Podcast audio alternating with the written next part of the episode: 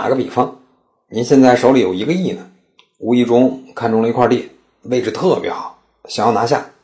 一打听是块国有划拨土地，这种地该怎么投，钱才不会打水漂啊？给您三点建议：第一，先去土地局咨询一下这块地能不能对外转让；